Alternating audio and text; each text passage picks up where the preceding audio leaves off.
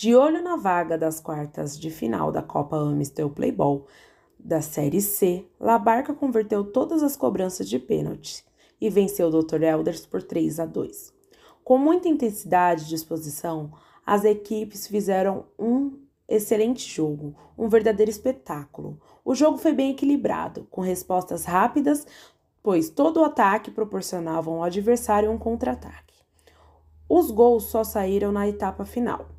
O destaque da partida, Gabriel, camisa 9 do Labarca, inaugurou o placar aos 7 minutos.